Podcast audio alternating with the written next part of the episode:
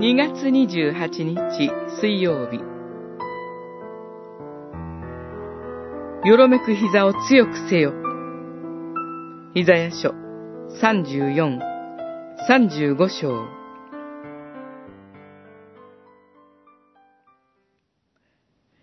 弱った手に力を込め、よろめく膝を強くせよ。心おののく人々に言え。惜しくあれ、恐れるな。見よ、あなたたちの神よ。敵を打ち、悪に報いる神が来られる。神は来て、あなたたちを救われる。三十五章、三節、四節。神は私たちの手、膝、心に目を留められます。それらの部分は、試練や年を重ねるときに最も弱くなるところです。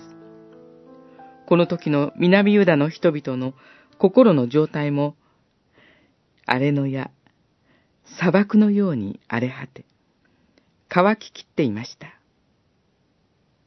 神は弱った信仰の手、膝、心を強くすることを求めておられます。惜しくあれ。恐れるな。惜しくあれ。というのは、固く結びつきなさい。ということです。神と固く結びつくことによって、弱った手に力を込め、よろめく膝を強くし、おののく心を沈めるのです。また、見よ、あなたたちの神を、と言われています。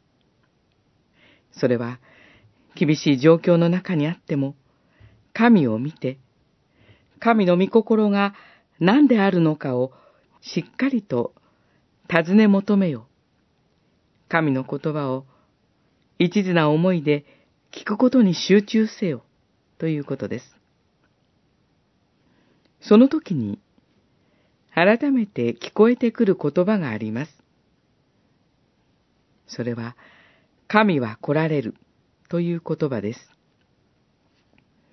神などいないではないかと思えるような厳しい現実の中にあっても、神を見失ってはいけません。